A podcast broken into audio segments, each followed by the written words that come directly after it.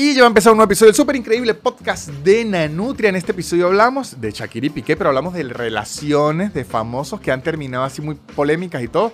Que lo de Shakira y Piqué sea solo el inicio. Recordemos a Brangelina, a la princesa Diana y al príncipe Carlos, a Kim Kardashian y Kanye West, a Pete Davidson y todas sus relaciones. Este, muchas relaciones que se han Vamos a ver qué nos ha generado eso, por qué causa eso. Vamos a hablar aquí en este episodio de Chismorreteo. También vamos a hablar de la sacada de mi especial, cómo se sube un especial a la Netflix. ¿Qué pasa? ¿Por qué no hay venezolanos en Netflix? Vamos a discutir un poco sobre eso aquí también. Y les digo que se metan a patreon.com donde tengo muchísimo contenido, video, podcast, hago shows por Zoom, lunes de preguntas y respuestas. Hay muchísimo contenido por allá en patreon.com slash nanutria. Y también si quieren las entradas para mi show que me presento en Argentina, voy para Chile, voy para Colombia, voy para Venezuela, voy para Estados Unidos, voy para España, voy para Portugal voy para Alemania.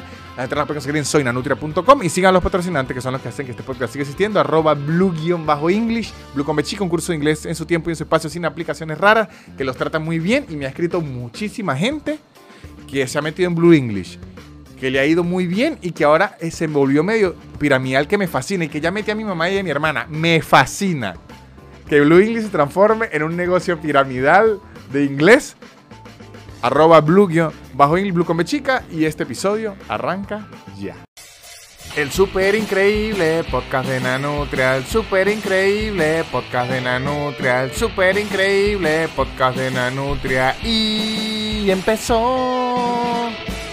Y bienvenidos sean todos a un nuevo episodio del super increíble podcast de la Nutria Voladora y sus amigos espaciales. Aquí estoy yo, el señor Víctor Medina, en los micrófonos, en la cámara, en la consola, en el segundo micrófono. Y sentado frente a mí está el señor Sebastián Gutiérrez. ¿Cómo están, muchachos, Víctor? Que me acompaña siempre en los episodios eh, de la cámara, de la otra cámara y del de, el segundo micrófono. Él siempre está ahí al pie del cañón. ¿Cómo anda, Sebastián? Así, así es, señor. Como un soldado le respondo. Muy bien. Como un soldado, pero amable. El soldado tierno. Firme. El soldado tímido. Yo creo que todos son educados. Lo que pasa es que hablan siempre como con rabia. Claro, educados pero obligados. Buenas tardes, mi capitán. Eh, buenas tardes, mi, mi capi. Buenas, mi capitán. Ese es el sádico. buenas, buenas, coronel. Sin vergüenza. Eh, mi coronel, ya tomo cafecito hoy. Los días eran buenos, pero ahora están mejores, mi general. Y los generales, ay Dios, me alegré el día este, este. Bueno, muchachos, aquí estamos en este episodio de Súper Increíble Podcast. Vamos a empezar con un tema que desde hace tres semanas, ahorita ya está bajando y es bueno agarrarlo en la bajadita, porque ya se, se pierde, como decir, el hype, como que mucha información, sino lo agarramos fresquito, ya refrescado. ¿De qué vamos a hablar? Vamos a partir de la situación Shakira versus Piqué, que desde el juicio de O.J. Simpson contra los Estados Unidos, la gente no había estado tan pendiente de algo. Pero entonces, ¿de qué me dio pie y de qué vamos a hacer este episodio? De celebridades, parejas celebridades que han terminado en polémica durísima. Ok. Aquí tengo muchas, pero vamos a empezar primero con la que está ahorita de moda, que es Shakira y Piqué. Primero hay que decir del equipo de quienes estoy yo, al menos del equipo del chisme. Sí, ¿estás obligado a tener un equipo? No. Bueno, hay gente que exige que sí. Yo exijo estar del equipo del chisme. ¿Por qué razón se los voy a decir? Porque primero, ciertamente yo no conozco a ninguno de los dos.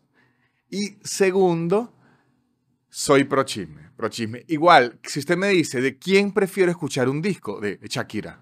Un disco de Piqué, la verdad es que no me llama mucho la, atención. Y la verdad, como fanático deportivo, yo nunca fui fan de, Piqué. Entonces, digamos que Piqué en este chisme lo que me es es un accesorio, como un disparador de cosas. Pero si, si, yo tengo, de quien he sido fan durante su carrera es Shakira.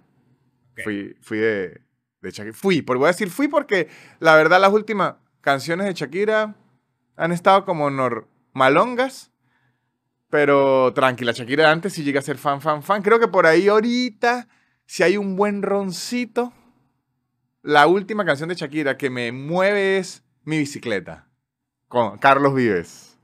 Buenísima. Pero creo que eso es un poquito más por Carlos Díaz que por Shakira, pero está talento de Colombia reunido. Exactamente. Ajá, entonces, ¿qué ocurrió aquí? Bueno, terminaron un peo el otro, peleando. Pero yo debo decir algo que la gente recuerda poco, porque Internet no tiene memoria, que en pandemia, en pandemia, o sea, el año 2020, Shakira y Piqué de la nada aparecieron a desmentir que ellos sí seguían juntos, que, eran esos chismes que estaban se- eh, separados. Y lo que nos ha enseñado la vida es que si una pareja sale a desmentir que ellos no están separados, que siguen juntos, es que ahí hay peo. Ahí hay peo. Porque, ¿cómo que yo salga a decir si soy venezolano? Esos cuentos que no soy venezolano y la gente, ¿para qué está aclarando? Es no aclares que oscurece. Entonces, yo ya sé que desde el 2020 viene ese peo. Ese peo no es que reventó este año. Desde el 2020 viene ese peo. Porque cuando salieron a decir si estamos juntos y felices, uno dice, ay, papá, esto va para abajo. Porque yo recuerdo a Chino y Nacho diciendo, no nos vamos a separar. Uh, claro, no, no, no, es que cuando están completamente tranquilos y dicen, Ajá. estamos perfectamente juntos, y que, pero no le estábamos preguntando. Exactamente. ¿por qué me están diciendo, Ey, ey, ey, aquí Ajá. no pasa nada entre nosotros dos. Exacto. Cuando un grupo de trabajo, unos muchachos dicen, no, pero nosotros no tenemos nada. Todo el mundo dice, pero eh, claro, es que nadie tiene nada, todos somos amigos de trabajo. ¿Qué está pasando aquí? Entonces, cuando ellos salieron a decir, seguimos juntos, yo dije, ay, papá, eso va para algo abajo, ¿no? Como cuando Piqué salió a decir, Neymar se queda. Media hora después, Neymar ya en Francia con una baguette. ¿Y sabes cuál fue para mí la señal inequívoca de que esa relación iba para abajo? ¿Cuál? La cantidad excesiva de selfies, fotocaritas, como le dicen los jóvenes, de Piqué, porque ese TL era pura fotocarita, que era un supuesto chiste que él tenía con Ibai. Pero ese selfie de carita, todos sabemos que lo que busca es peligro. Busca, cuando una persona Busca que le coman la mermelada. Eso es... eh, eh, Coño. Sebastián, pero esto es horario infantil. Yo sé que no dijo nada vulgar, pero Dios santo, Sebastián, te estaba viendo Ron a las 7 de la mañana. Me parece, coño. Pero me encanta. Me encantó, me encantó cuando una persona, ojo, a veces es simplemente atención, pero es una pista. Una pista. Cuando es mucha selfie, usted puede decir esta persona está buscando atención y entonces ahí ya puede sospechar. Entonces si usted suma mucha selfie más saliendo a decir estamos más juntos que nunca, usted dice esa, eso se vino abajo. Pero entonces ¿qué pasó después? Yo sé que hubo como que Piqué fue muy descarado. Es que ¿sabe qué pasa en las relaciones? Sin importar, en las relaciones ni siquiera, en las no o sea, cuando terminan, en los rompimientos, En, la, ok, en las rupturas. en las rupturas. Ok. Yo creo que si hay un acuerdo legal, que hay un luto. Por lo menos público. Hay un acuerdo legal, no, perdón, lo contrario legal, un acuerdo implícito. Sí, sí, sí. No es legal, no Yo es creo legal. que sea, nadie llegue con una denuncia y que, mire, señor oficial, usted va detenido porque tiene una denuncia por conseguir a alguien que lo quiera dos meses después Ajá. de terminar. Creo que sí debe haber un luto. Eh, creo que sí, por lo menos, les voy a dar un caso que a lo mejor ustedes no conozcan porque es medio muy de la comedia. Hay un comediante que me gusta mucho, a Sebastián le gusta muchísimo, se llama John Mulaney. John Mulaney eh, se divorció de la esposa y a la semana ya estaba otra embarazada y todo. Entonces, ¿qué pasa? Uno puede decir, claro, el divorcio vino porque se hubo embarazo y romance. Aunque sea así, públicamente, coño, guarden un poquito, dejen que el muerto se enfríe. O sea, un mes, tres mesecitos. O sea, no puede estar así tan rápido. O sea, a menos que la ruptura haya sido por algo horrendo y la que no tiene que guardar el luto es la víctima. Ok, O sea, si fue sí. Coño, que se cogió a la hermana y llegó y la vio en la casa, o se cogió al hermano y los encontró en el cuarto, la persona que es la víctima sí puede estar al día siguiente cogiéndose a todo el grupo de amigos o al grupo de amigas y publicándolo en Instagram porque es una venganza permitida por la sociedad. Ok, el luto, entonces podemos decir que el luto es directamente proporcional a lo que te haya hecho el maldito ese. Sí, pero ahora, en el caso de Shakira y Piqué, según la información que tenemos, Piqué fue el causante y además fue el que no respetó el luto. Entonces uno dice, coño, pero entonces le- si quiere le, se para y le da con un tubo por la cabeza. Es lo que le falta. Es, si usted es el causante de la ruptura, ya tiene que, coño, guardarse un tiempo porque entonces él rompió la doble regla. Yo tuve la causa, tenía que haberse quedado callado y no. Entonces él fue el más descarado aún. Entonces, lo que yo sospecho, porque yo no conozco a ninguno de los reperos, Shakira, que siempre había manejado su vida privada muy privado, yo debo decirlo, aunque son dos celebridades muy grandes, ellos lo habían manejado bien privado. Shakira dijo, ah, sí. Entonces, si usted me quiere perra, me va a tener perra. Y se soltó tres canciones así, taca, taca, taca, que era una medio disimulado, otra ya no disimulado tanto porque en el video hacía señales y en la última dijo, ah, parece que no entienden las indirectas. Bueno, entonces vamos, Ah, es que trata sobre Piqué esa última, no me había dado cuenta. lo que falta es que diga el DNI. Ajá, entonces esa es la polémica que tenemos ahorita, eso está ahí en caliente, habló mal de los Casio y de los Twin, que debo decir que si algo yo vi del rompimiento de Shakira y Piqué, es el amor que le tiene el pueblo al Twingo. Muy amado ese carro. Marico, era, mire Shakira, tú podrás hacer lo que fue, pero con el Twingo, no, o sea, la gente defendió el Twingo a muerte y de verdad, la única queja que yo he oído acerca del Twingo es la dirección que es absurdamente dura. Que para girar a la izquierda es como si tú tuviese un barco y hay que darle como un timón. Pero además de eso, el Twingo es un, un carro increíblemente fiel. Sí. Eh, eh, ¿Sabes qué pasa? A diferencia de Piqué. ah, ¿qué tal? que yo creo que Shakira hizo comparaciones para tirar para abajo, como la relación eso, como Rolex, un reloj chimbo, eh, Ferrari, Ey, ey, ey. no, eh, aquí es a donde voy, eh, Ferrari, un carro chimbo, pero las dos referencias chimbas que usó son dos referencias muy queridas por el pueblo y que son muy Exacto. íntimas. Entonces la palabra no sería chimbo, sería económicas. Eco- o económicas, porque aparte el Casio eh, fue el primer reloj, yo creo que de casi que todas las personas que les gusta usar reloj. Claro. Y el Twingo también fue casi que el primer carro para mucha gente que tuvo carro. Sí, sí, sí. Donde también hubo otras primeras veces porque también se dice que el Twingo, de hecho para Europa durante unos años, por ahí en el 2010, el Twingo fue el carro más cómodo para hacer el delicioso. No, no, en mucho, ojo, porque Y si se pasa el delicioso, usted puede vivir ahí. yo mido 1,90. Y si algo tiene el Twingo, yo no sé cómo mierda, es espacio adentro.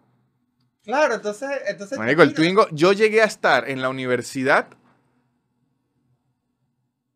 siete personas en un Twingo.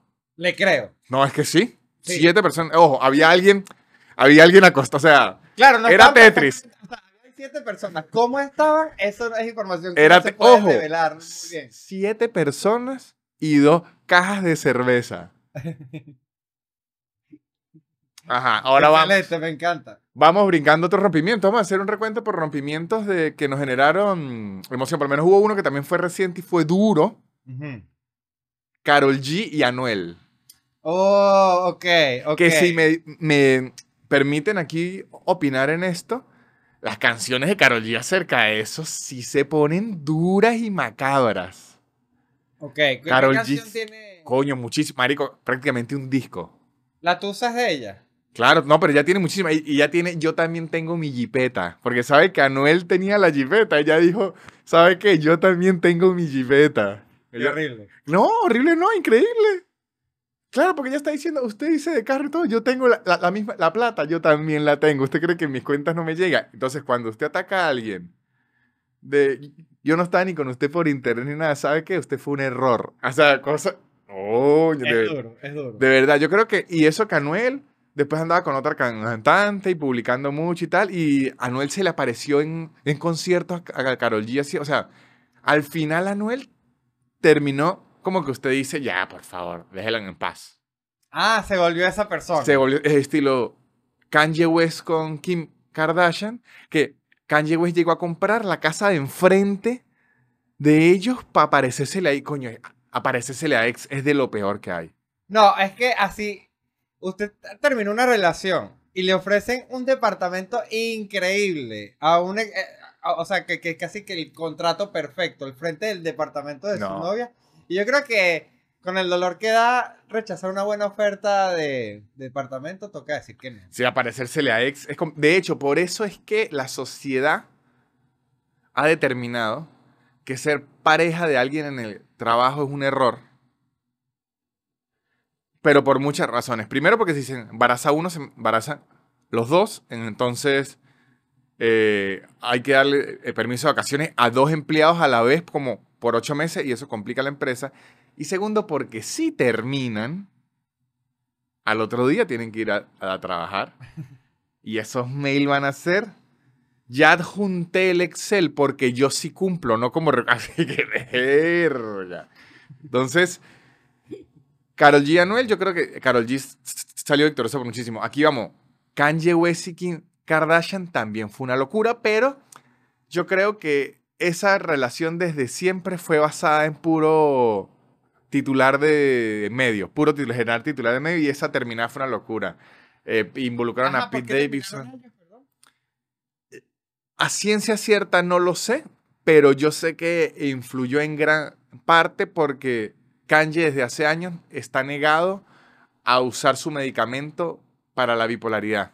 Claro, que es un problema ya tremendo. Creo que sí hubo ciertas infidelidades y eso, pero ya era como la gota que derramó el vaso, lo de, la, lo de los medicamentos para, para la bipolaridad, que además por el mismo Kanye, porque yo vi una entrevista que hizo Letterman, cuando a él le daban de repente ciertos ataques de que sentía que todo el mundo estaba conspirando contra él.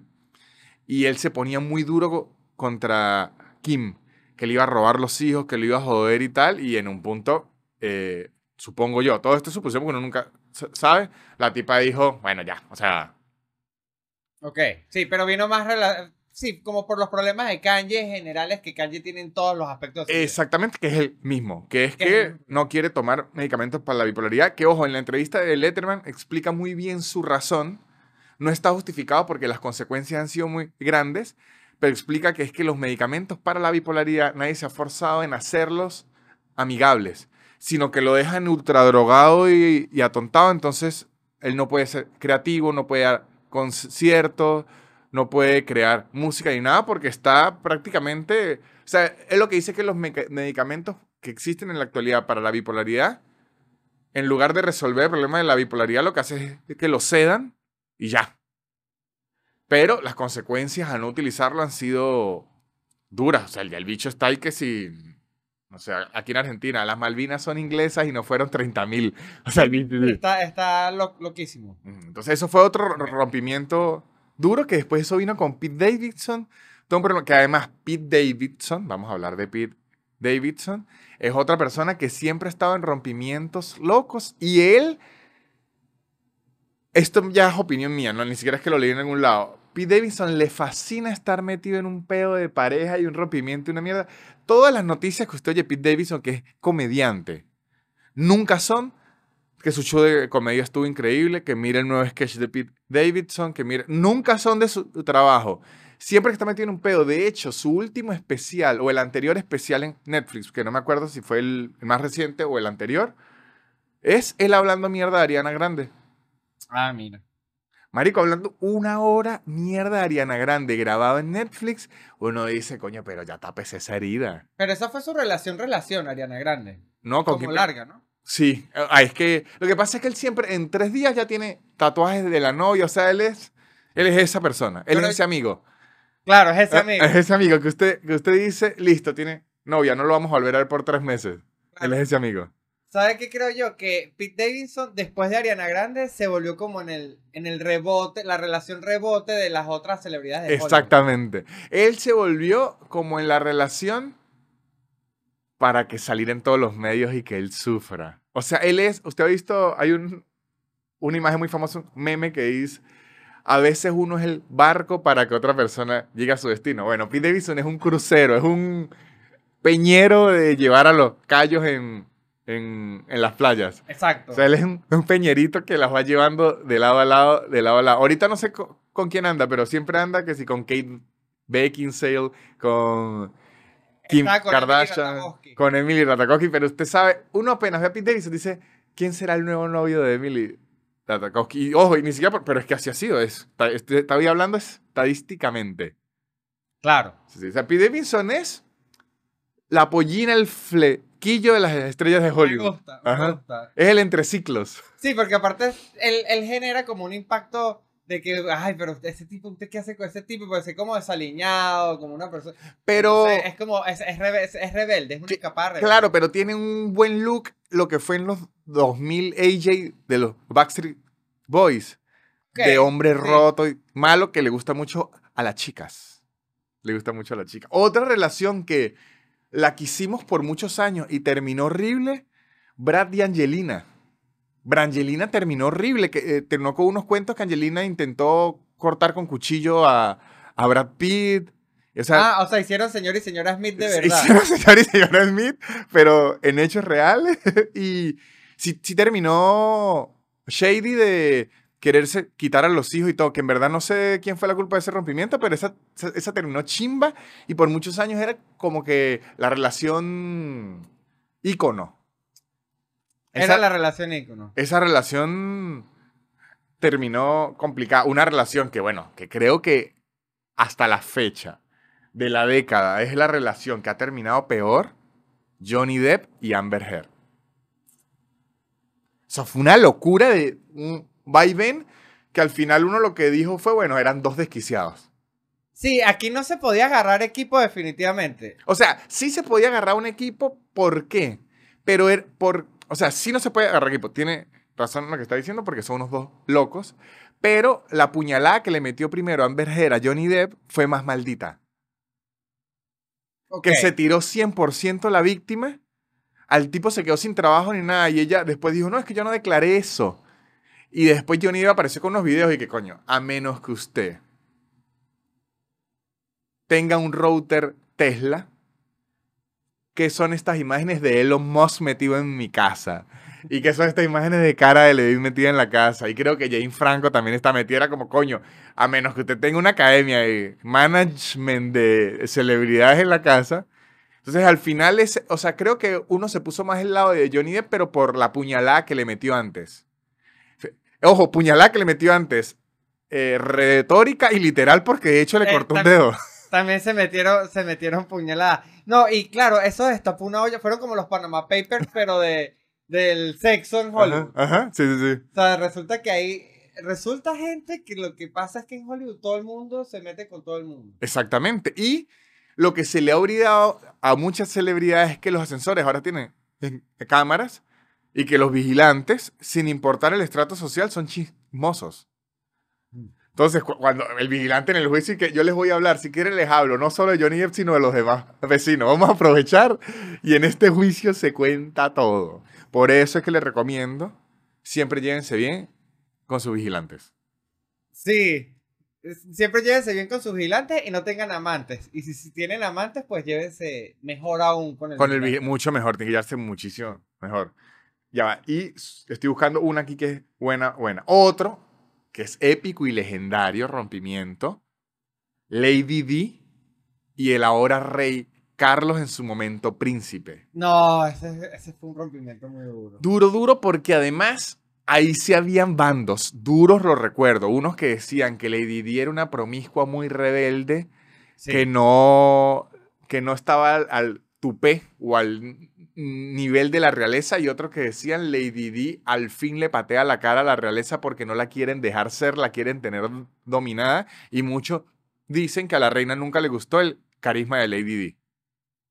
Así dicen que la reina era anticarisma. Pero yo creo que la reina sí quería a Lady Di. Lo que pasa es que después la relación se puso muy desastrosa y la reina yo creo que en verdad no quería ni a Lady Di ni al hijo. Yo creo que a Conchale, pero es que el hijo cuando aparecieron las fotos esas que era hijo de otro y el otro se parecía, o sea, esa, esa- historia tiene mucha complicadez porque se inventaron muchos, muchos rumores, se dice que muchos impulsados por la misma corona. Yo creo que a la reina y Lady Di le pasó lo que a Messi Cristiano Ronaldo, que la prensa los enemistó desde el punto uno.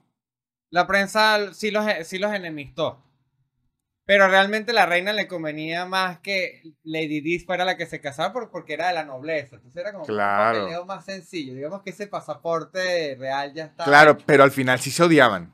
Al final sí se odiaban porque a Lady Di la querían era para tener hijos, que es básicamente lo que... Claro, quieren para lo que quiere la realeza alguien. regresa a alguien y la encerraron como en un palacio y, Y Carlos en su luna de miel lució uno, unos botones que le regaló Camila para el matrimonio y eso desde la luna de miel, ese matrimonio, o sea, porque hasta el matrimonio iba bien, pero en la luna de miel empezaron los problemas. Yo sabe que creo esto es pura especulación, porque yo hasta era muy chiquito en esa época. Yo creo que lo que pasó con Lady Di y el, y el príncipe Carlos en ese momento y ahora es rey fue esto. Ella era de la realeza, ¿no? Nobleza. De la nobleza, perdón. Luego fue la realeza. Ella era de la nobleza. Coño, es que Sebastián es bueno en el mundo monárquico y de la nobleza, entonces es bien que me corrija. Ahí estoy, yo trato igual de aprender todos los días. Pero eh, está bien que me corrija porque de esto yo no sé nada. Eh, ¿Qué pasa? Ella, vamos a decirlo bien, era una mujer de abolengo y billete. Y él era un hombre de abolengo y, y billete, ¿no? Entonces, se jun- juntaron, ¿no? Probablemente porque, muchachos, así es la vida y sobre todo en esos años, el príncipe Carlos dijo, yo aunque esté casado, yo voy a seguir con mis marramucias, ¿no? Probablemente. Y Lady dijo, ¿sabe qué, amigo? Yo tengo el mismo poder que usted, entonces vamos a andar con las marramucias los dos. Y ahí dijeron, ay, esta, mire cómo es de atrevida y cualquiera. Y Luis diciendo que no, marico, estamos haciendo exactamente lo mismo. Y ahí empezaron los peos.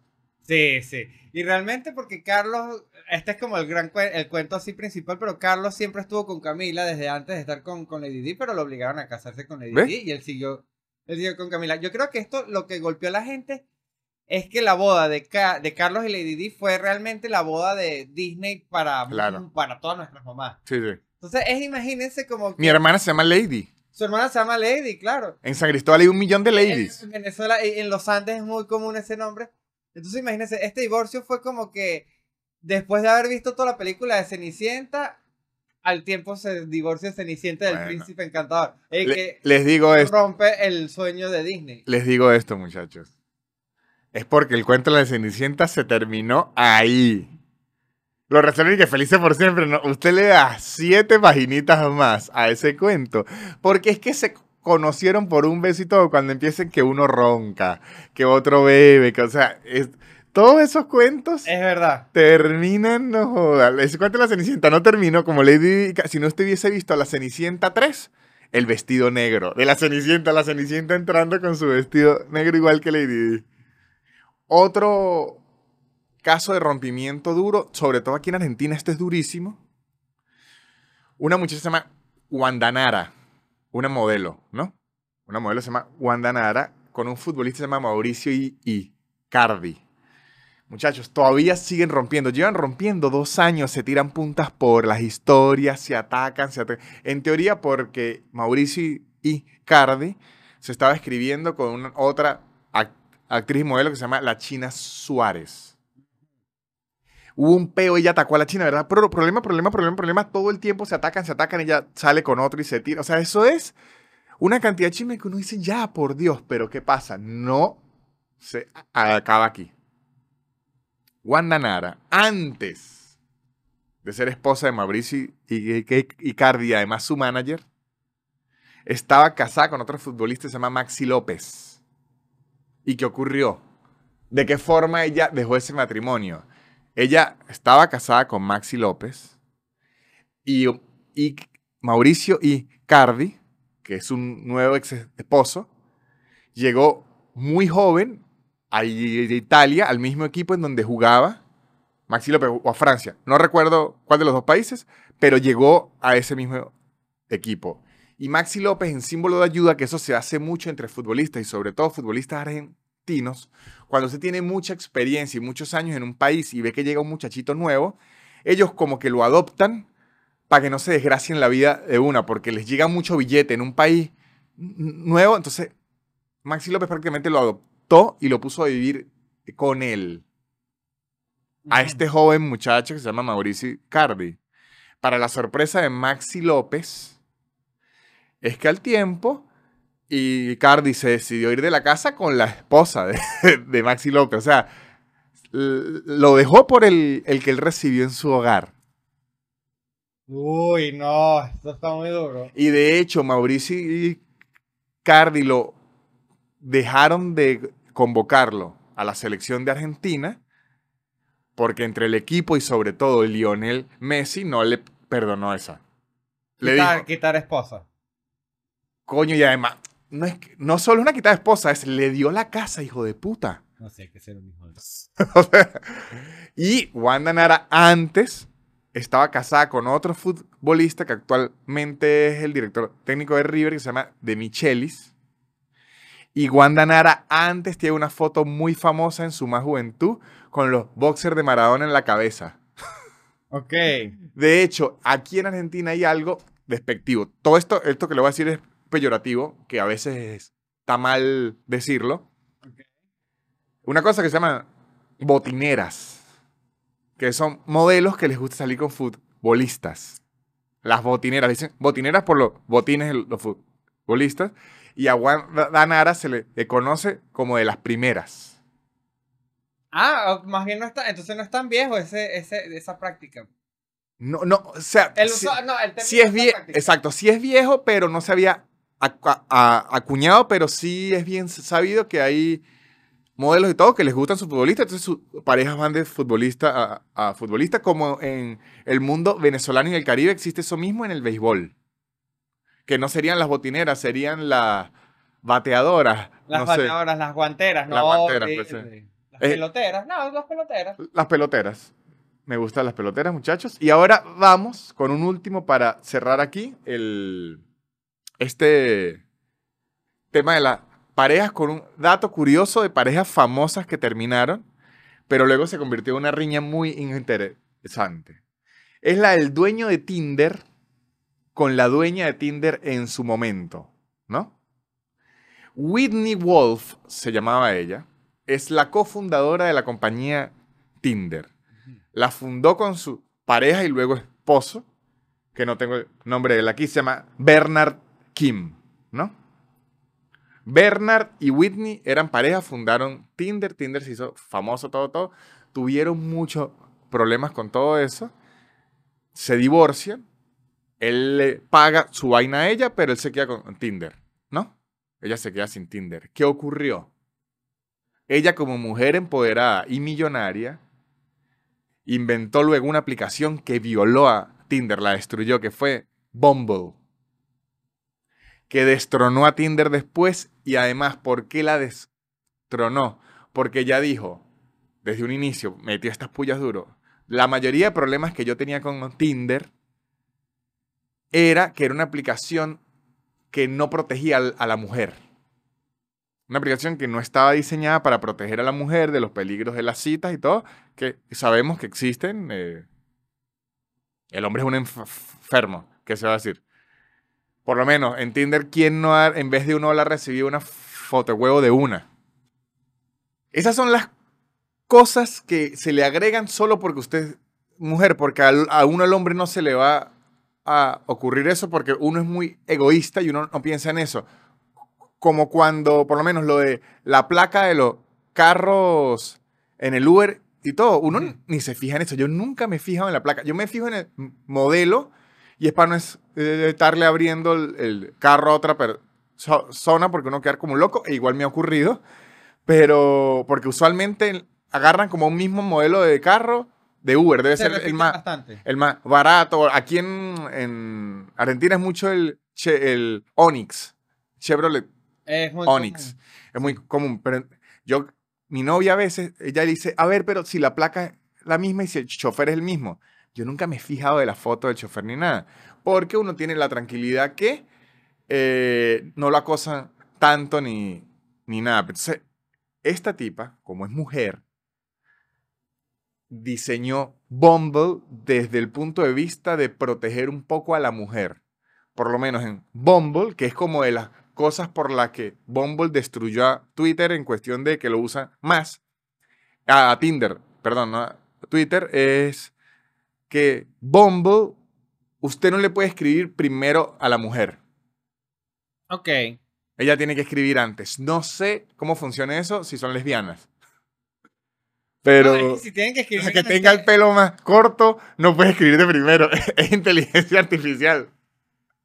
La, la- la mujer que tenga el pelo más corto es, es la que no le permite escribir. No, pe- pero sí, o sea, usted puede agregarse y se juntan y se match y eso, pero no, no se pueden escribir primero el hombre y la mujer. Tiene que primero la mujer estar interesada en contestarle para que se puedan escribir. Y con hacer ese pequeño cambio, hubo otros mucho más después, pero con solo ese pequeño cambio en el diseño de la aplicación, ya es absurdo lo que las mujeres prefieren esa aplicación a la hora de buscar un ligue en internet. Es que es un cambio gigante, en verdad. Claro, pero uno ni lo pensaría, uno más gente fastidioso, bueno, pero no lo va a poder es- escribir a esta. No, porque lamentándolo mucho, eh, escribimos muchas barrabasadas. Horrible. Igual yo aprovecho aquí y le digo delante de su hermoso público, Víctor, Ajá. de que igual no se me monte así a los Uber. Yo aquí como amigo que se preocupa por usted, igual revise la placa y el chofer. Sí, ahora, ahora, Sí, ahora sí. lo hago como por. Al inicio lo empecé a hacer como por, por costumbre. Dije, epa, ¿verdad? Era algo que no hacía. O sea, es lo que empecé a hacer. Ahora lo hago. Es que a veces taxi piratean con Uber. No, entonces, no, no, pues, no. Y, y a veces usted llega y que. Aquí es una señora, usted es un muchacho de, de 21 años. Exactamente. Sí, pero. O sea, ahora sí me fijo. Pero en ese momento no me fijaba porque no había sentido la necesidad. Sí, Además que yo estaba acostumbrado a agarrar taxi. claro. que ahí es como cualquier lo- locura, pero la- lo que sí siempre le he tenido miedo es que se me desvíen. A mí no me gusta que se me desvíen. No, que por aquí es más cerca, nada. No, si es por Uber es la ruta que le Sí, ponen. es la ruta que me pone. La ruta en México tenían esa costumbre y en México me asustaba muchísimo. La hacían era para subir la tarifa. Ahí me tocó demandar como tres veces, pero a veces se metían por unas calles que uno decía, listo. Aquí voy yo a... De hecho, yo hasta tenía un chiste en esa época que decía que... eh, que me gusta mucho ver la, la foto del chofer del Uber para para, porque en, en esa época, esto es horrible lo que voy a decir, pero quiero que entiendan que en el contexto de un chiste y en el del humor y en la crítica social del humor, fue una época en donde hubo muchísimas protestas por acoso en Ubers. Ok. Que de hecho por, e, hubo críticas tan fuertes que tocó poner una presidenta de Uber mujer para que tomara las medidas que eran necesarias porque ya era una locura. La presidenta de Uber, no sé si sigue en la actualidad, pero por mucho tiempo fue una mujer por ese pedo de los acosos y todo. Y, yo decía en chiste que me gusta que pongan la foto de del Uber y el, el modelo del carro para yo elegir quién es el que me va a violar. yo decía, coño, si me van a hacer esta porquería, que sean asientos de cuero. Ese era el chistecito que yo tenía, una cosa muy horrible. Pero para que vea, con ese pequeño cambio en visión de mujer y además con el dolor de que este cree que me sacó de la compañía y yo me voy a quedar así, la cofundadora de Tinder volvió de las cenizas como un fénix con una compañía que para al menos el mercado femenino está mucho mejor vista que Tinder, Ok. muchachos. Y yo les digo a todos estos muchachos que si quieren apoyar algo, hombres o mujeres, debería ser esta publicidad. Y muchachos, si ustedes quieren enterarse de los chismes, de las relaciones que rompen, las cosas que se dicen en verdad, o sea, que se dicen las cosas feas, que la traduzcan, le dijo tonto. No, no le dijo tonto. Yo quiero ver qué le dijo. Le dijo asshole. Bueno, asshole no es tonto. Asshole es como decirle plasta de mierda.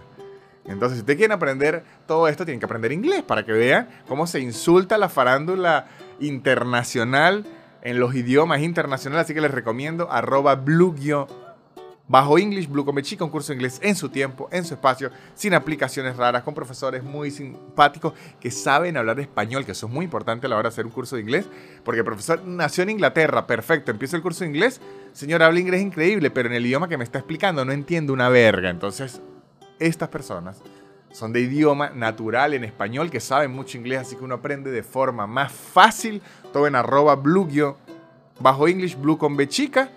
Visítenlos y digan que van de mi parte y los van a tratar muy bien. Y seguimos con el súper increíble podcast de Nanutria, muchachos. Esta, esta parte es más tranquila, con menos chismes. Y lo que quiero hablar es un poco de que estrené especial de stand-up en YouTube. Le está yendo muy bien. Se llama La balada del migrante. Estoy muy feliz de la forma en que lo han recibido. Estoy muy feliz por los comentarios. ¿Por qué? Porque primero es el trabajo de mis dos últimos, bueno, es el trabajo de mis 13 últimos años, porque la experiencia, la tarima, los conocimientos, pero son los chistes que giré por estos dos últimos años. Entonces, es muy orgulloso. De hecho, da dolor porque uno mata los chistes. Porque por lo general, el comediante, hay uno que no, pero por lo general, el comediante stand-up hace lo opuesto al músico. ¿Qué hace el músico? El músico saca un disco, espera que pegue y luego gira el disco para que la gente se sepa las canciones, que por eso es que es rarísimo cuando usted va al concierto de un artista y empieza a cantar la canción en el nuevo disco y usted dice, ajá, pero las del viejo que estas no me las sé. Entonces, por lo general lo que hacen es que saca un disco y cuando pega bien, ahí es que giran. El comediante le toca hacerlo al revés. ¿Por qué? Porque los chistes la única forma de saber que un chiste va mejorando y que es bueno, uno no tiene un productor de sonido y unos expertos, uno no tiene a Farrell en la consola, no. Los Farreles, los Timbaland, los Obion de Drums, los Bizarrap de los chistes son el público. Uno, noche a noche, funciona, funciona, usted va viendo que el chiste va mejorando. Obviamente uno los escribe y todo, pero al final usted dice, ok, la gente no está entendiendo el chiste bien, tengo que explicarlo mejor. La, gente está viendo el chiste venir. Tengo que esconderlo mejor. La gente aquí se está riendo más que aquí, entonces yo debería poner esto de último. O sea, uno va haciendo todas esas transformaciones de gira y cuando uno considera que lo tiene listo, ahí lo graba y luego se mueren esos chistes, o es lo que hago yo y es lo que hacen muchos de mis amigos, porque a menos que sean chistes muy épicos, la gente no los quiere volver a oír porque se lo saben. Y la magia del humor es la sorpresa. La sorpresa es lo que hace reír. Hay muchos chistes que uno oye por vez número 27 y dan risa, pero no ocurren con todos los chistes. Por lo menos el malandro cagado de Emilio lo, era. Yo estoy casi seguro que Emilio ya ese chiste dicen, por favor, déjenme contar los nuevos y la gente, quiero malandro. Cagado porque ya quedó hiper legendario. Pero en la mayoría de comediantes no, como contamos más historias del día a día, ya hay que, ajá, nuevo, nuevo material, nuevo material, nuevo material. Entonces cuando uno saca un especial así, es como mostrarle a nuestros hijos ya en lo que uno considera perfectos a la gente. Entonces da mucho nervio y dolor porque si se los tratan mal, si se los odian, si se los a uno dice, no, pero es que esos funcionaron por dos años, yo se los prometo, yo los iré, yo los trabajé. Entonces me gusta mucho la recepción y eso. Y además da mucho miedo, pero creo que eso es lo divertido de esta profesión. Em, hacer lo que estoy haciendo yo ahorita, que es girar chistes nuevos. Porque antes uno ya tenía la seguridad de sus otros chistes, que estos chistes están a matar. Ahorita yo me subo a la tarima a decir, bueno, que estos chistes funcionen porque Dios, Dios mío, aquí vamos. Pero la gente disfruta que son chistes nuevos. Entonces ahí va, ahí va todo eso. Saqué mi especial, me ha ido muy bien. Y creo que estoy muy feliz que en Venezuela, desde hace cinco años, los comediantes hemos agarrado la costumbre de sacar especiales de comedia. Eso era algo que usualmente no se hacía y si se hacía, se hacía sin el conocimiento del comediante, porque yo sí escuché muchísimo los shows de Emilio, escuché muchísimo los shows del Conde, pero eran discos piratas que el comediante no lo grabó ni lo sacó ni nada. Existe un falso rumor y ojalá yo alguna vez pueda entrevistar al conde de Watcher a preguntárselo, que el conde un día descubrió que estaban haciendo mucha plata vendiéndole sus discos piratas y él mismo se pirateó sus propios discos. Suena él mismo dijo, ¿sabe qué? Si me van a joder, que eso es lo que, que hacer. De hecho, por eso es que yo saco mi cosa y eso, porque digo, si me van a grabar esta mierda y subírmela, mejor lo grabo yo bien, con buen audio y la subo yo. Sí. Pero desde hace cinco años hacia acá, muchos estando pero estamos sacando especiales de comedia y eso me gusta muchísimo. Porque, y ojo, en Latinoamérica, pero en Latinoamérica ya lo hacían un poco antes. En Latinoamérica ya habían sacado especiales de Comedy Central, ya era como más costumbre, pero me gusta que en Venezuela hayamos agarrado esto y que en Latinoamérica en general, ¿por qué? Tres razones puntuales. Una, porque los comediantes podemos mostrar un lado más profesional, que es el lado de, van a ver los chistes terminados, seleccionados, sin el ruidito ese que uno hace en los bares, como, sea, van a ver el show como cuando un músico sube un disco, que ojo, si ustedes han visto un músico en vivo, si sienten que suena, muy diferente al disco y a veces no pegan la nota cuando es, a veces no suena perfecto. Bueno, cuando uno graba un especial intenta por lo que sea de que quede como uno quiere que quede ese chiste. Entonces uno le dice, mire, esta es prácticamente la mejor versión que van a escuchar de ese chiste. Entonces nos pueden ver de una forma profesional, más entendible, con mejor audio, con mejor video, nos pueden ver en bloques largos. Porque los shows que nosotros hacemos, mis shows de hora, hora 20, hora y media, y si ustedes están acostumbrados a los clips de un minuto, de cinco, minutos o a leer tweets, lo ven a uno por una hora y no entiende cómo es. Uno le muestra, mire, un show de una hora es así. Sí. Eso como primer punto. Como segundo punto, siento que sirve mucho para la gente que quiere entrar al mundo de la comedia. Porque, ¿qué ocurre? Cuando yo entré en el mundo de la comedia, que sería hace unos 13 años, pues 2011, 2010, no tenía esa referencia en español. La verdad, el único especial de comedia en español que yo había tenido la oportunidad de ver, como había visto muchos clips de Comedy Central, pero eso eran de 10 minutos, de 15 minutos, además Comedy Central a los de media hora les metía publicidad, que eso era violar al stand-up que si, ah, chiste, chiste, chiste, publicidad y después regresaba al chiste. No, marico, le mató todo el timing a ese chiste. clásica, eso es que eso, eso sí nunca se, lo, se le ha podido quitar ni se le va a poder quitar a la televisión clásica. Dios santo. Era el de la pelota de, letras. Andrés López. Andrés López con la pelota de letras. Él tuvo un DVD. Un yo lo vi en, en DVD, probablemente pirata. este, Seguramente. Ajá, eh, pero yo recuerdo que a mis 17, y ni siquiera ahí entendía que eso era un especial de comedia, que era un stand pero esa fue la primera vez que yo vi un especial de comedia como tal. Repito, ya había escuchado al Conde, ya había escuchado a Emilio, pero yo no sentía en ese momento que eso era un especial de comedia, que más nada era puro audio. Yo creía que eso eran chistes uno detrás de otro. Sí, aparte que las, demostraciones de comedia de comediantes como Emilio, vale la redundancia, y, eso, te hacían sentir mucho más distante la comedia porque a lo que nosotros hacemos, que es el estando que es con micrófono y uno se para hablar, eh, Emilio canta increíble, tiene una orquesta, me explico, es como que para ti ese, concepto de comedia era, lo veías incluso más inalcanzable. Exacto, sí, sí, sí me ocurría lo, mismo. Creo que Emilio Lovera y el Conde del Guacharo ya tenían tantos recursos que era una banda, cantaban increíble, ya tenían público, tenían personajes, tenían todo, que yo decía, yo soy un muchacho de 17 años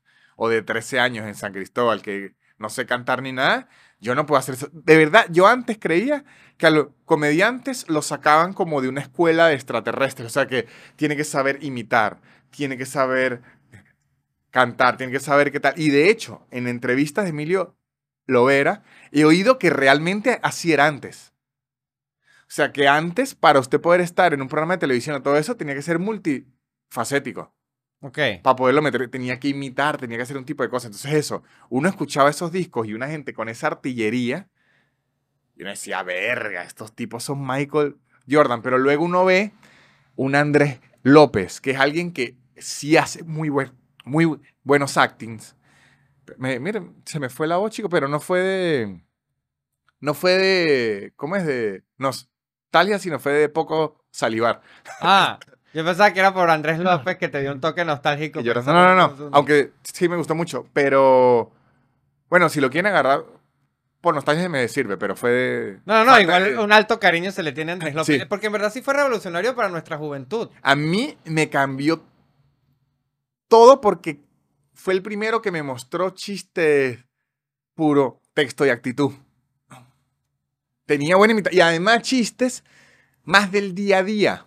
Se parecía más a los, se parecía un poquito más a, los gringos, que es lo que uno sí consumía por cantidades gigantescas, que era lo que uno veía por televisión, por cable, que sin Canal Sony y esas cosas, era, ese era el stand-up que uno veía. Pero yo debo decir que yo antes de Andrés López no había visto stand-up gringo. Seinfeld, pero yo no sabía que era stand-up bien. Yo también, yo no yo creía que Seinfeld era como un Emilio, lo, ¿sabes que Emilio lo era? Tuvo una serie que se llama Emilio.combo. Sí. Yo creí que Seinfeld era eh, eh, eso mismo, es Emilio lo era gringo.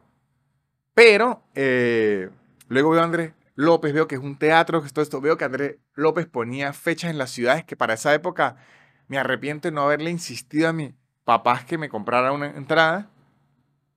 Ahí yo me empecé a fijar y veo un especial, pero de Andrés López hacia acá hubo muchos años con ausencia de eso. Creo que no lo volvimos a ver hasta la aparición de Netflix duro en Latinoamérica.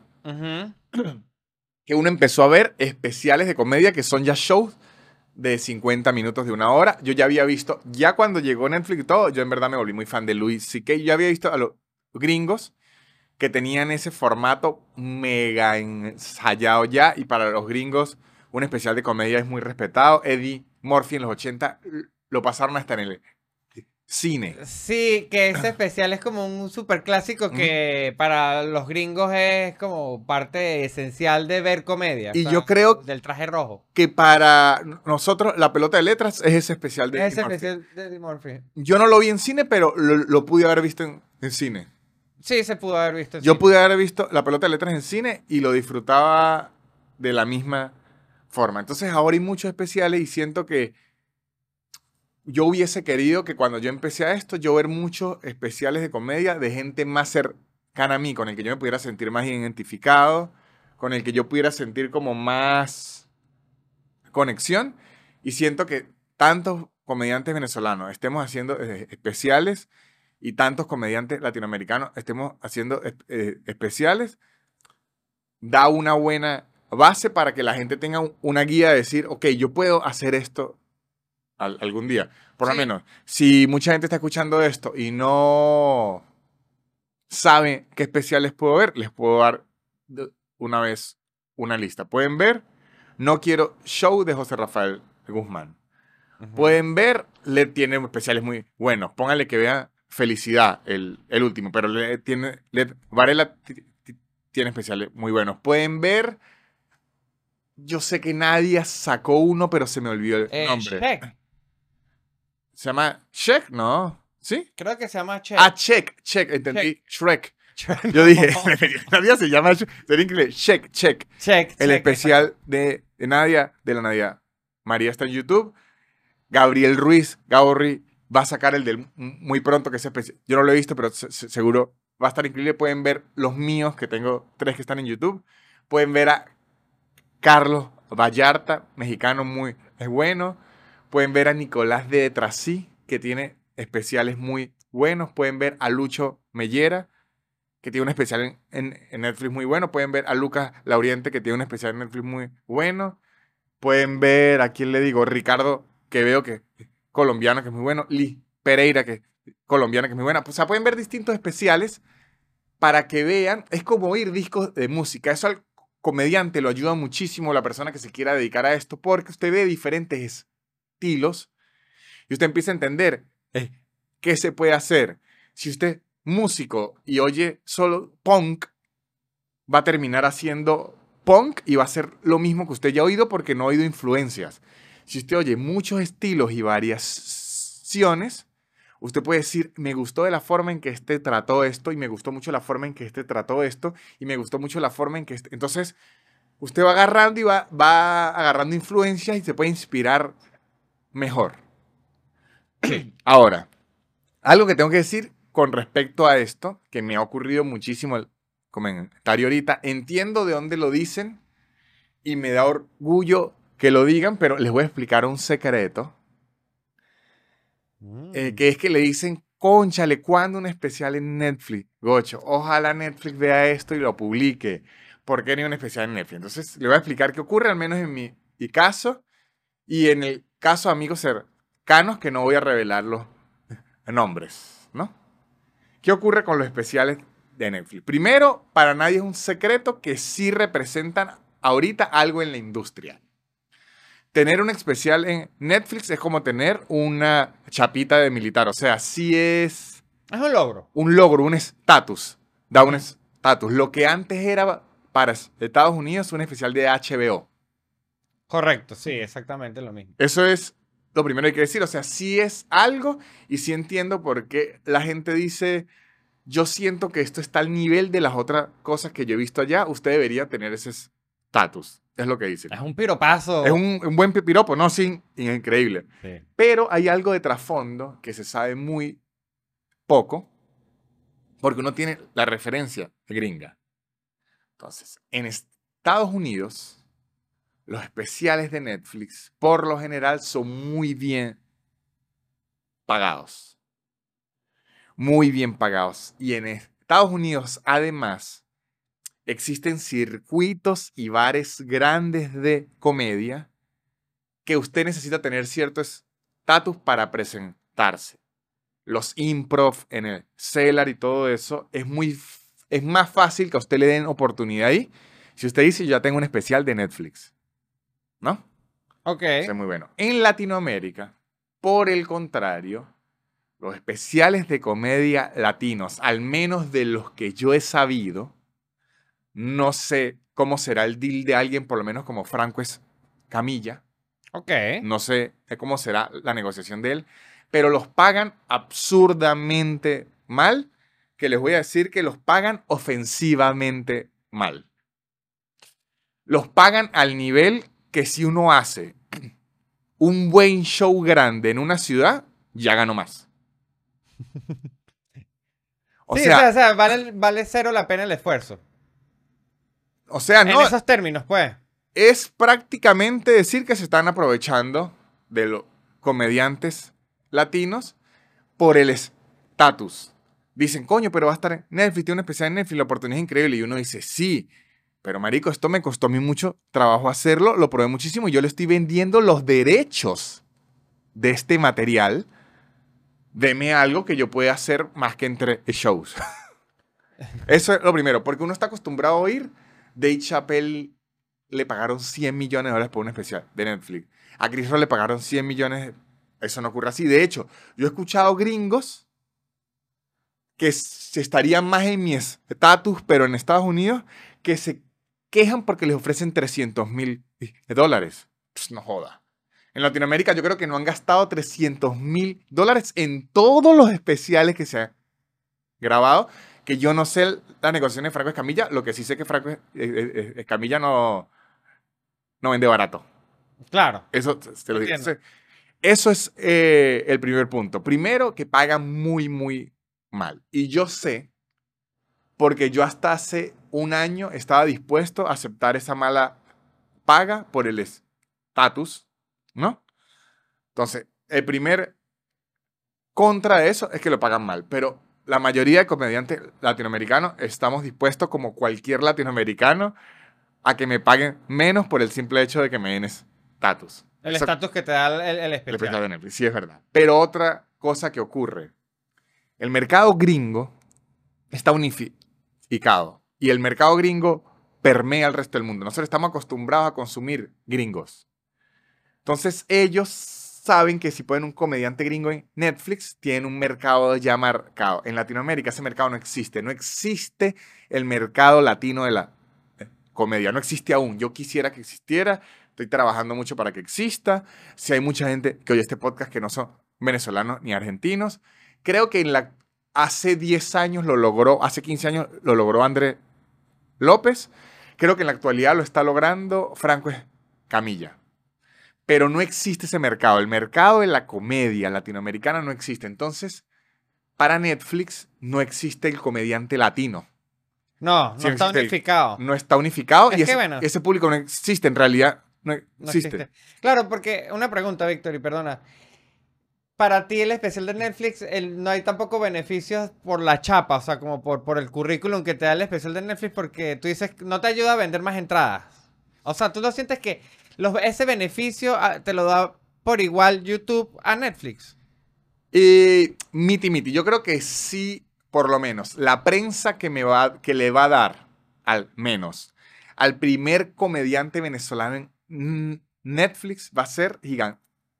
Ok, ahí hay una ventaja. Creo que el primer comediante venezolano en Netflix, que no sé quién vaya a ser, yo dudo que sea yo, de verdad, eh, va a tener una prensa gigantesca y eso sí le va a ayudar.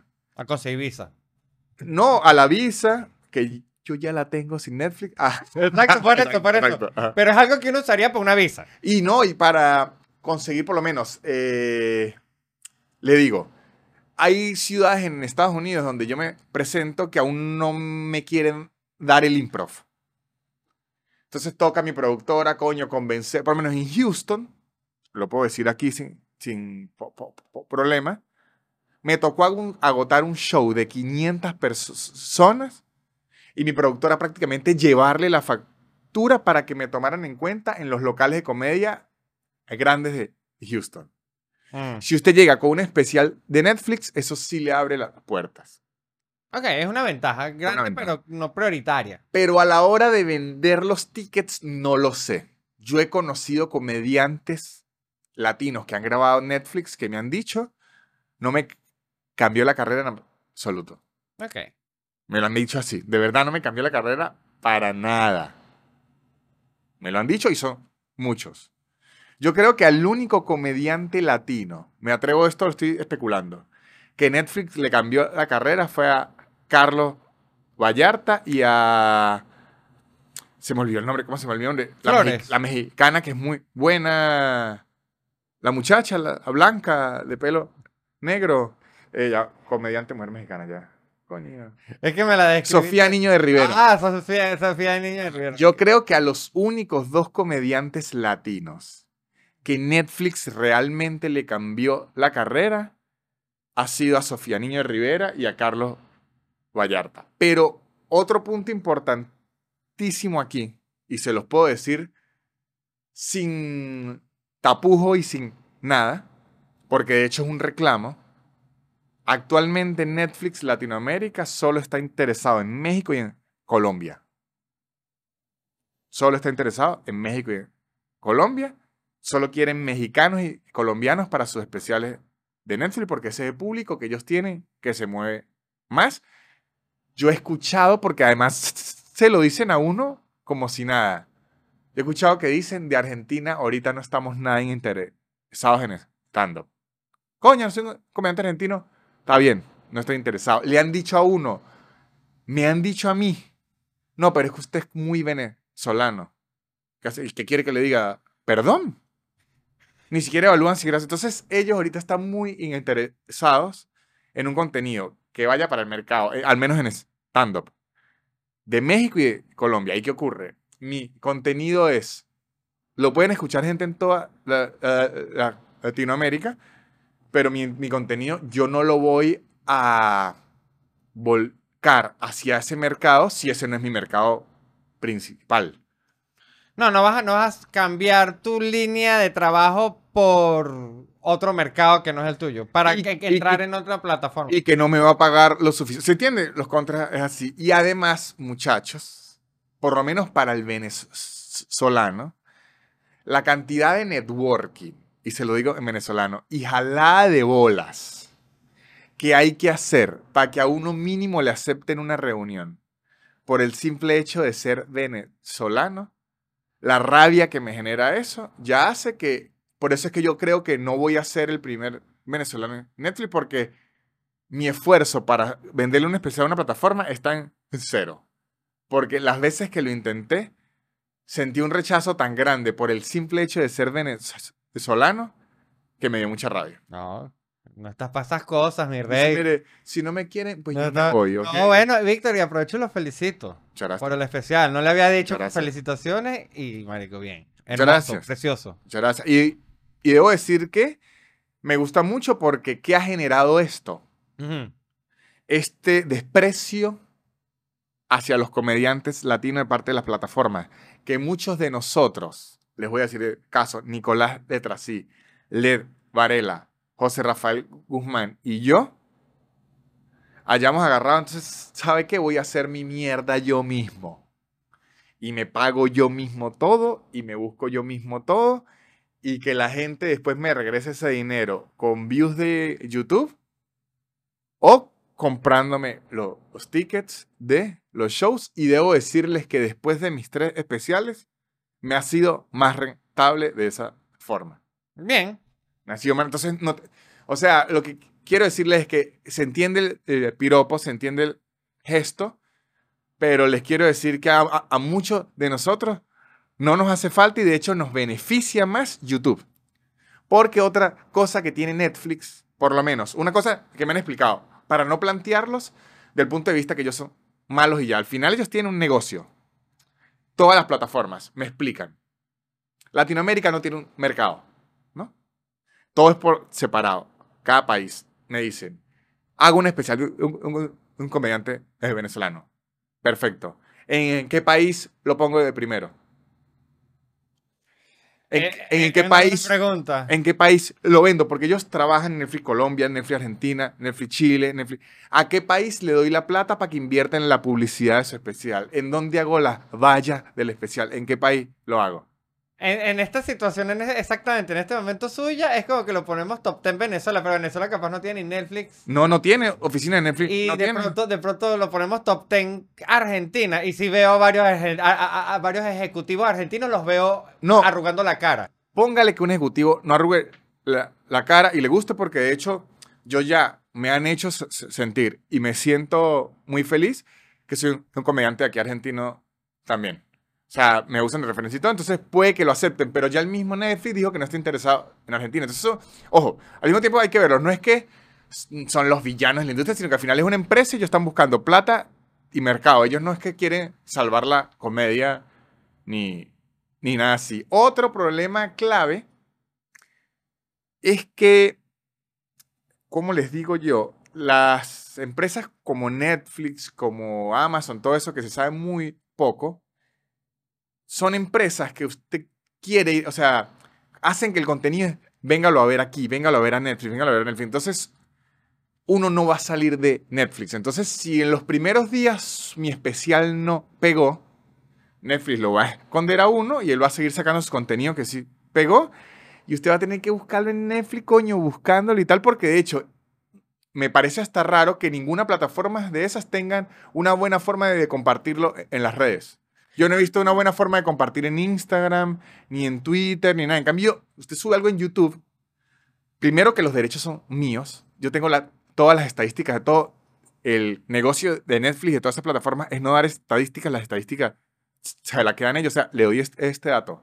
Cuando ustedes ven que una serie va de primera en Argentina o en cualquier parte del mundo, puede ser verdad o puede ser que lo hagan a mano. O sea, eso se controla Uh. arbitrariamente. O sea, se está diciendo que Betty la Fea es una mentira que estuvo todo No, este tiempo. lo de Betty la Fea es la única real. Ok, ok. Ajá. Gustó. Entonces, el otro detalle es que eh, para uno, o al menos yo, que estoy buscando es llegar a más gente, que más gente vea mi trabajo y vender más tickets, ¿no? Sí. Me sirve más una plataforma como YouTube. ¿Por qué? Porque la gente se lo puede compartir más rápido. Lo puedo compartir en todas las redes. El algoritmo de YouTube me puede ayudar un poco más. Y además, como los derechos son míos, yo puedo y voy a agarrar mi especial con un editor, no joda, y saco clip a TikTok, clip a Instagram, clip a YouTube, clip a Facebook, clip a toda vaina. En Netflix no me permite eso porque ellos quieren que le consuman el contenido en la plataforma de ellos. Claro, y la promoción va a depender del, del departamento de mercadeo de ellos. de ellos o lo que le puede dar yo, pero a Netflix. Vayan a Netflix. Vayan a- Netflix. Además, se le suma que usted se enfrenta a la censura o a lo que le guste al productor que lo contrató a uno.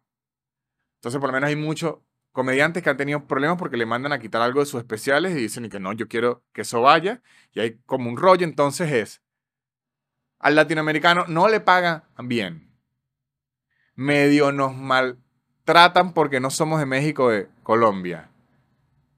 Hay que jalarle bolas para que nos pongan el especial. Y además no lo voy a publicar en otra red.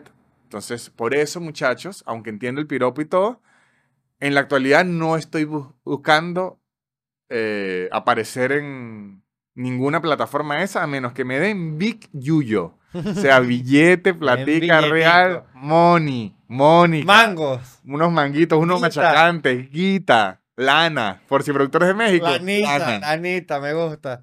No, no, yo creo que aquí usted más bien, aparte de tomar el piropo, también es eh, como su experiencia de cómo funcionan las plataformas. Pero yo creo que igual ta- también es como que puede cambiar, puede que no Sí, sí. cambie.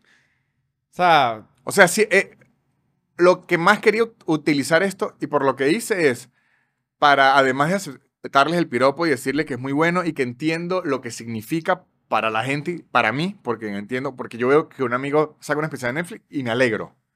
Sí.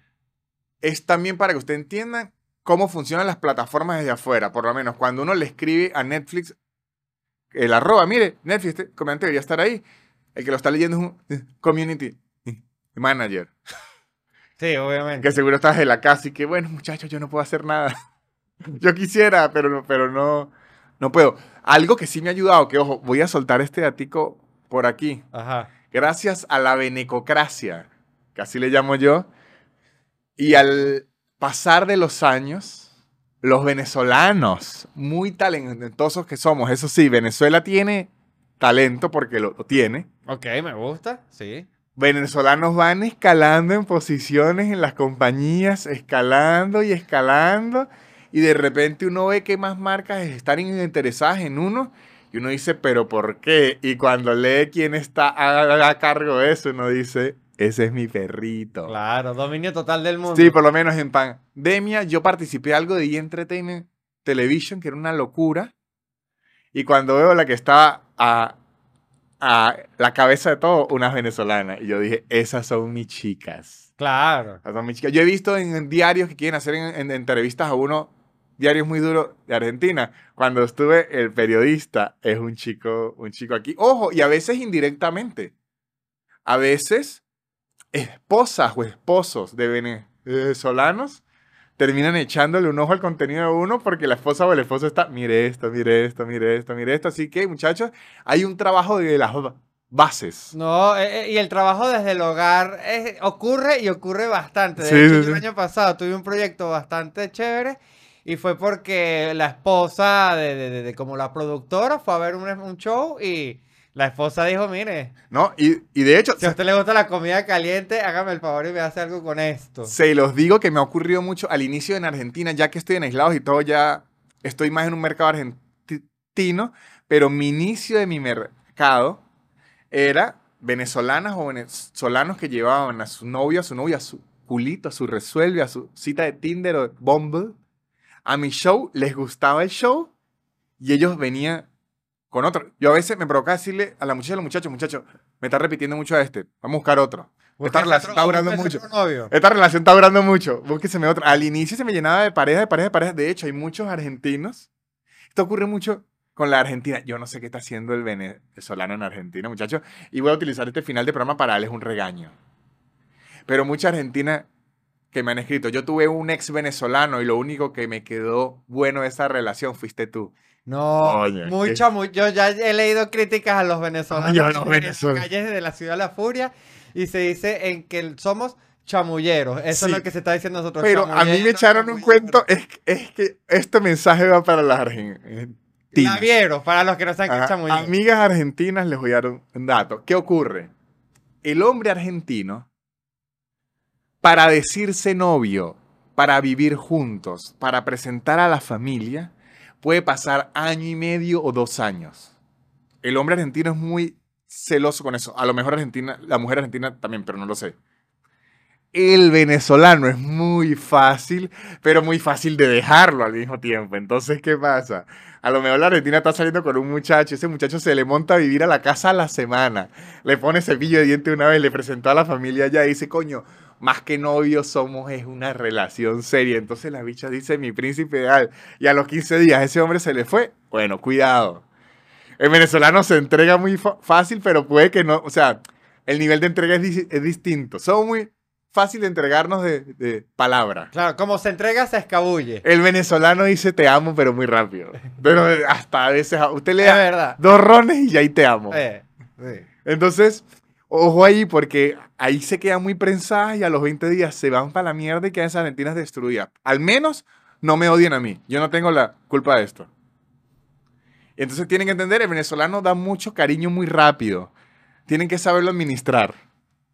El cariño es muy. Dice, este está comprometido al 100%, ni tanto. Lo que pasa es que nos gusta entregarnos. Claro, que siempre sea como el último día. Exactamente. último día. Somos de mucha entrega, pero cuidadito ahí. Y también tengan cuidado con no revisar patreon.com slash nanutra, muchachos, donde hay muchísimo contenido extra. Esta semana que pasó subí un clip como de 15 minutos de mm, el, el Gocho de Oro que de verdad quedó divertidísimo.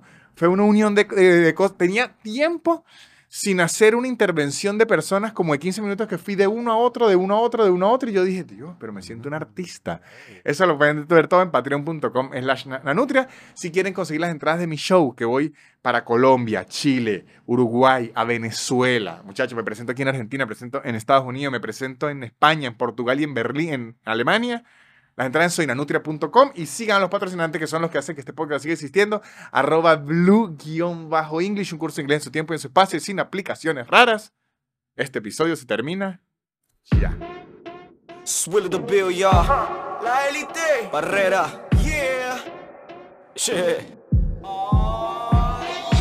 Su, su, su, su, super increíble. Pop, pop, pop, pop, podcast de Nanutria. Su, su, su, su, super increíble. Pop, pop, pop, pop, podcast de Nanutria. Es casi una hora llena de locura y un acento gocho que es una dulzura. El perro siempre jodiendo la grabación y él soltando pura desinformación. Su, su, su, su, super increíble. Pop, pop, pop, pop, podcast de Nanutria. Su, su, su, su, super increíble. Pop, pop, pop, pop, podcast de Nanutria.